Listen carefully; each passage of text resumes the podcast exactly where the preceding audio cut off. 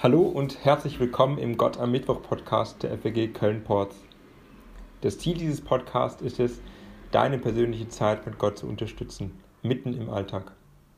Dazu gibt es hier mehrmals die Woche Erklärungen zu Bibeltexten, Impulse zum Leben mit Jesus und mehr. Ich bete, dass dies dazu beiträgt, deine Liebe zu Gott noch größer zu machen. Ich bin Pastor Gerd aus Köln und für diesen Podcast verantwortlich.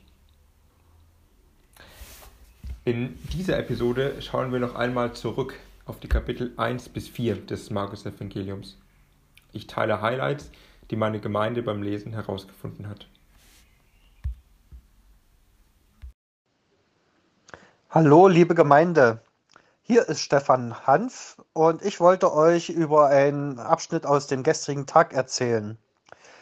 Als Beate und ich in unserem Garten waren, hatte uns Gerd, unser Pastor, angerufen, um mit uns zu reden und auch gemeinsam aus der Bibel zu lesen. Wir haben zusammen aus dem Markus-Evangelium, Kapitel 3, die Verse 13 bis 35 gelesen. Im darauffolgenden Gespräch konzentrierten wir uns auf die Berufung der zwölf Jünger und fanden es interessant, dass im Gegensatz zum Lukas-Evangelium im Markus-Evangelium ein Thaddäus berufen wurde, im Lukas-Evangelium aber ein zweiter Judas. Auch interessant war, dass wir feststellten, dass die Jünger alle aus den unteren Gesellschaftsschichten stammten und nicht aus den reichen und gelehrten Menschen. In der Zeit, wie sie bei ihnen waren, hat er sie gelehrt in der guten Nachricht und sie dann auch ausgesandt, um diese Nachricht an uns weiterzugeben. Und obwohl sie Jesus selbst kennenlernten und alles, was er ihnen gesagt und gezeigt hatte, haben sie, als es ernst wurde, auch nicht hundertprozentig zu ihm stehen können. Der eine, Judas Iskariot, hat ihn verraten und auch Simon Petrus hat ihn verleugnet. Aber Jesus selber ist für uns immer sehr treu. Und er hat auch gesagt, egal was passiert, er wird zu uns stehen. Im Kapitel, äh, im Vers 28 sagt er auch, das versichere ich euch. Alles kann den Menschen vergeben werden. Jede Sünde, auch jede Gotteslästerung, wie schlimm sie auch sei. Wer aber den Heiligen Geist beleidigt, für den gibt es keine Vergebung, er ist auf ewig schuldig geworden. Und auch das gilt für uns, egal was wir im Leben auch äh, für Sünden angehäuft haben. Indem wir zu Jesus gehören, hat er uns vergeben und wir gehören zu Jesus. Er ist für unsere Schuld gestorben und hat diese Schuld auf sich genommen. Und somit können wir gewiss sein, Jesus ist treu und wird immer bei uns sein. Ich wünsche euch eine weitere gute Zeit, bleibt gesund und seid von unserem Herrn gesegnet. Tschüss, Stefan. Hier spricht Nasrin. Markus 4, Vers 20.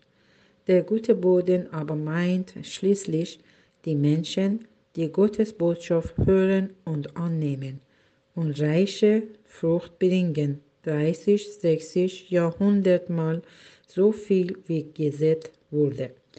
Gedanken zum fruchtbaren Boden sind mir die Menschen, die ihr Herz breit ist, nach Gottes Wille tun, wie Gott es von seinen Kindern wünscht. Wer Gottes Botschaft hört und annimmt, eine klare Änderung kommt in ihr Leben und Charakter. Das heißt, ähnlich werden wie Jesus. Amen. Gudrun hatte noch ein paar sehr gute Fragen gestellt, die ich gerne mit euch teilen möchte. Und zwar hat sie Kapitel 1, Markus 1, Vers 14 und 15 gelesen. Jesus predigt das Evangelium. Das Evangelium, sagen wir ja, ist der handelt vom Tod und der Auferstehung Jesu.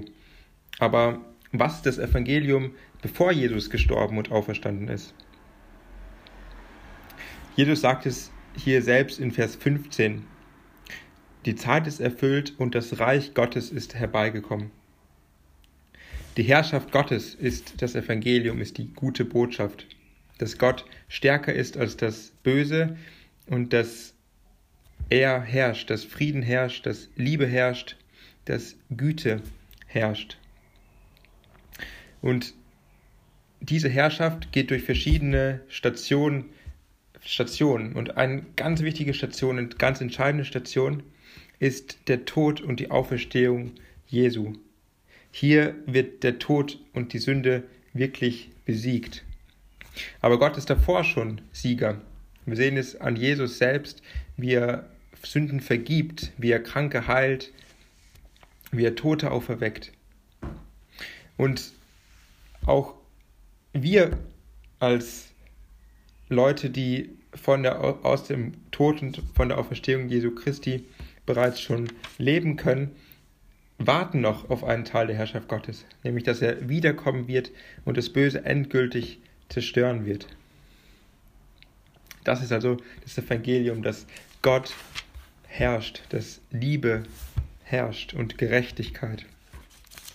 Die zweite Frage, die sie gestellt hat, bezieht sich auf Markus 2, den Vers 25 und 26. Hier redet Gott, redet Jesus davon, dass David zum hohen Priester in, in die Stiftshütte ging und dort das Schaubrot aß. Und er sagt, das war in Ordnung, was David getan hat. Gudrun fragte, ja, warum ist das in Ordnung? Gute Frage, denn das Alte Testament verbietet das eigentlich. 3. Mose 24, Vers 9 sagt, dass das Brot hochheilig ist und nur den Priestern vorbehalten. Und den Priestern vorbehalten ist. Wenn wir uns die Geschichte ähm, anschauen, in der, von der, in der erzählt wird, dass David zum, zur Stiftshütte kommt und dieses Brot isst, da steht 21, 1 Samuel 21, 1 bis 7, fällt auf, dass David den Priester fragt. Und der Priester achtet darauf, dass die Reinheitsvorschriften eingehalten werden. Er, er fragt, ob ähm, die Männer in der Zeit Geschlechtsverkehr hatten und was David dann verneint. Und schließlich, und dann gibt der Priester ihm das Brot. Der Autor des Samuelsbuchs kommentiert das damit, mit, dem, mit der Begründung, dass es kein anderes Brot gab. Und ich glaube, deshalb ist es auch in Ordnung, weil es eine Notsituation in dem Fall war, wo es um Leben und Tod ging. Und genau das ist ja der Punkt auch von Jesus, dass es etwas Größeres, etwas Wichtigeres gibt als die strikten Regeln, nämlich die Frage nach Gesundheit, nach Leben und Tod. Und letztlich sagt Jesus ja, der Mensch ist nicht für den Sabbat geschaffen, sondern der Sabbat für den Menschen. Es geht also darum, dem Menschen etwas Gutes zu tun.